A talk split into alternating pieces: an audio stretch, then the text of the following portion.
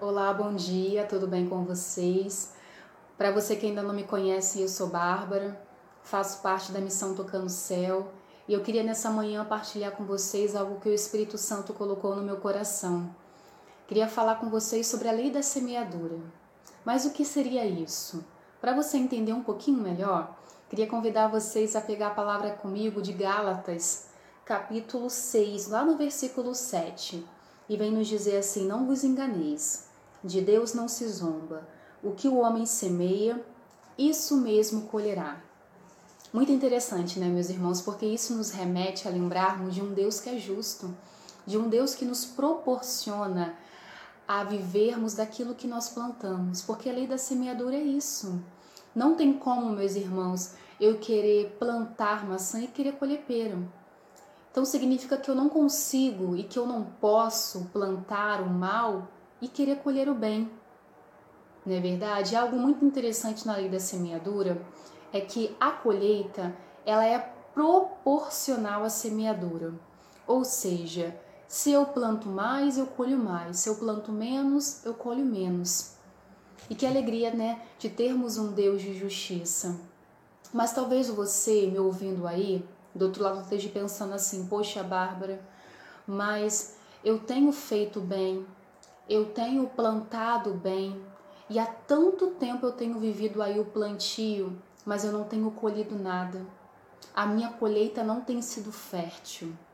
E aí eu queria convidar você a mergulhar comigo lá no versículo 9, na mesma palavra de Gálatas 6. No versículo 9 vem nos dizer uma palavra de esperança, que vem nos dizer assim: Não nos cansemos de fazer o bem porque a seu tempo colheremos, se não relaxarmos.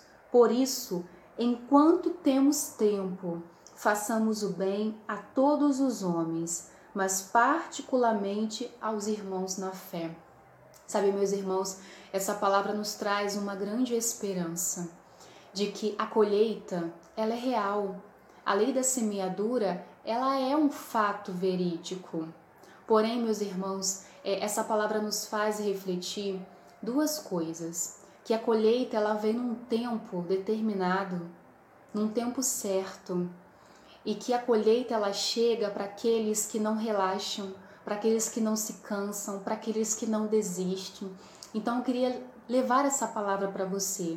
Se você tem vivido aí um tempo em que a sua colheita não tem sido fértil, desanima não é, pensa comigo naquela semente que foi colocada no solo e que para ela ter é, é, algo frutuoso, para que aquela árvore cresça e dê frutos em abundância, muitas das vezes ela tem que passar por algumas estações, né?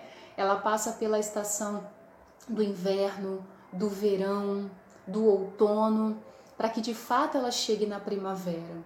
Então, seja qual a estação do ano que você esteja passando, Creia nessa palavra de que se hoje você planta, você vai colher no tempo determinado, mas se você não desanimar, se você não desanimar, então creia nessa nessa verdade de fé, sabe? E tem uma outra palavra, meus irmãos, que o Espírito Santo já coloca no meu coração, que diz assim: aqueles que semeiam entre lágrimas, com alegria se fará.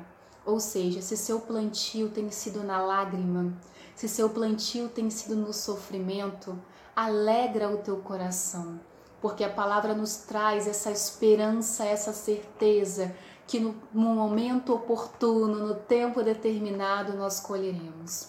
Assim aconteceu comigo e com certeza vai acontecer com você. Então não deixe o seu coração se endurecer e desacreditar de um Deus justo, não. Deus é aquele que escuta a nossa oração, que olha as nossas lágrimas, mas que no tempo oportuno faz florescer a nossa vida.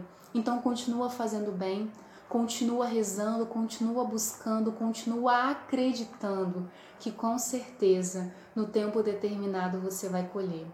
Fica com Deus, que essa palavra penetre o teu coração, te traga aí uma nova esperança. E até breve. Tchau, tchau.